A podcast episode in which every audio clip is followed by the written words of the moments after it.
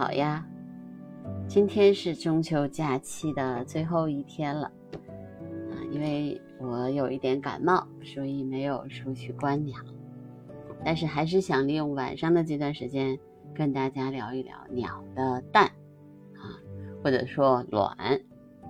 那产卵呢，其实是鸟类繁殖的一种方式。鸟儿为什么会产卵呢？因为产卵能够为生长中的雏鸟提供保护和食物，是大自然的最佳机制之一。但是问题依然存在：为什么鸟类不像大多数的哺乳动物一样，让胎儿安全地留在母体当中，直到时机成熟再出生呢？这主要原因就是因为啊，鸟的体重普遍比同等体型的其他生物轻，因为它们需要飞翔。因此，如果胎儿待在母体当中，那就会额外增加重量，让雌鸟根本飞不起来。这样的话，遭到天敌捕食的风险大大的升高了。另外呀，通过产卵，通常是产在鸟巢当中，雌鸟也能和雄鸟共同养育雏鸟。那鸟儿一次会产多少种卵呢？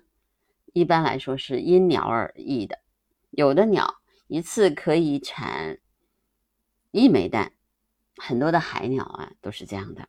但有的鸟类啊，蜂鸟啊和大多数的猛禽一次会产两枚卵。那么大多数的鸟呢，能够产三到六枚卵啊。一些更小的鸣禽，包括山雀，一次会产七到十二枚卵。还有的少数鸟类啊，像雉类和鹑类，一次会产十二枚或者更多的卵。我见过鸳鸯，鸳鸯有一窝鸳鸯，我在清华大学的校园里面看到，它有十六只，非常非常的可怕。那么目前最大的鸟蛋是鸵鸟蛋，一只鸵鸟。蛋的平均长度为十六厘米，直径为十三厘米，重达一点五公斤，差不多是一个鸡蛋的二十四倍大。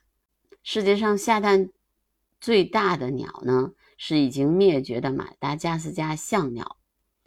哎呀，这个象鸟我其实特别特别喜欢，我就看过它的一些资料。哎呀，觉得它在世界上灭绝了，真的是一个很遗憾的。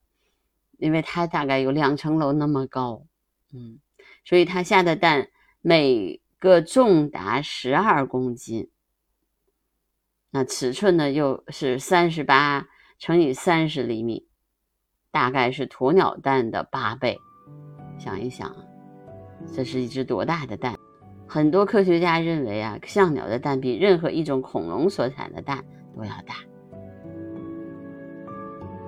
但是，相对于亲鸟的身材而言，下蛋最大的鸟是新西兰的小斑棘尾鸟，它们的体蛋重达二百五十克，几乎是它们体重的四分之一，相当于鸵鸟下了一枚重达二十五公斤的蛋。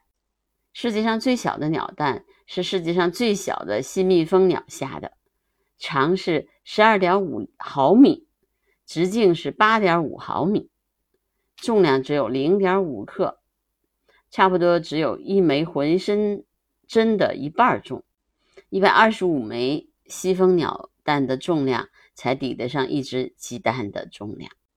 三千多枚西风鸟的蛋和一枚鸵鸟蛋的重量相同。其实有一些鸟会下更多的卵呢，主要的取决于两个因素。那就是雏鸟的存活率和抚育雏鸟长大所耗费的精力，所以那些寿命比较长、喜欢集群筑巢的鸟，大型鸟类，比如说漂泊信天翁，一次只产一枚卵，而且在很长的一段时间内倾其全部心血抚养幼鸟长大，因为幼鸟在巢里面要差不多待九个月的时间，而鸣禽的死亡率特别高，寿命也比较短。所以他们会产很多的蛋，目的是至少要保证这个一窝的雏鸟当中至少有一两只幸运儿能够长大。那么鸟儿在受精后多长时间会产卵呢？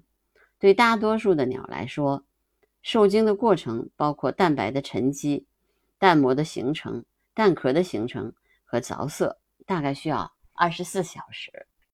一窝鸟蛋是亲鸟同时下的吗？大部分的时候不是的。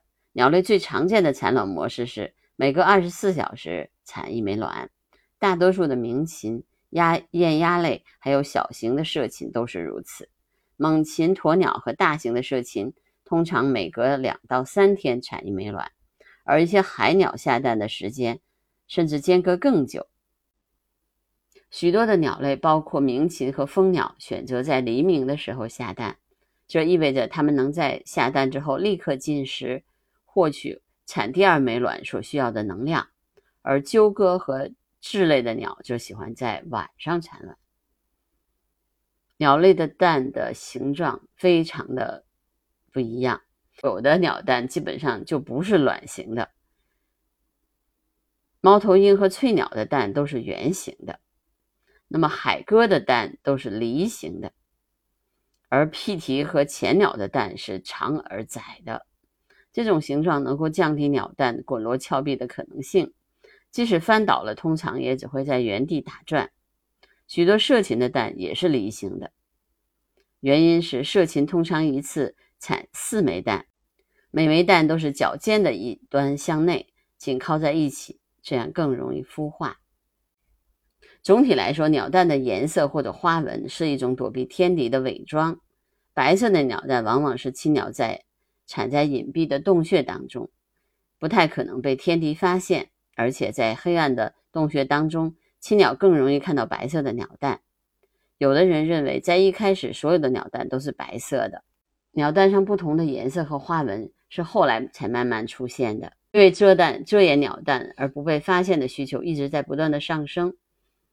鸟蛋上常见的花纹包括斑点、大理石斑纹、条纹和斑纹。鸟蛋需要多长时间才能够孵化呢？具体的时间呢，其实长短不一。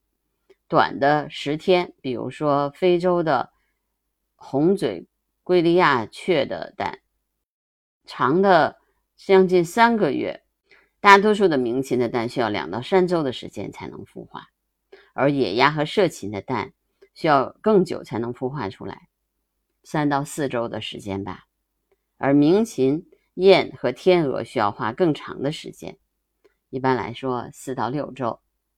那么雌鸟和雄鸟有的时候是共同孵蛋的，大多数的雄鸟会跟雌鸟一起孵蛋，但是有些鸟类呢是只有雌鸟负责孵蛋，但有些鸟类呢就只有雄鸟负责孵蛋。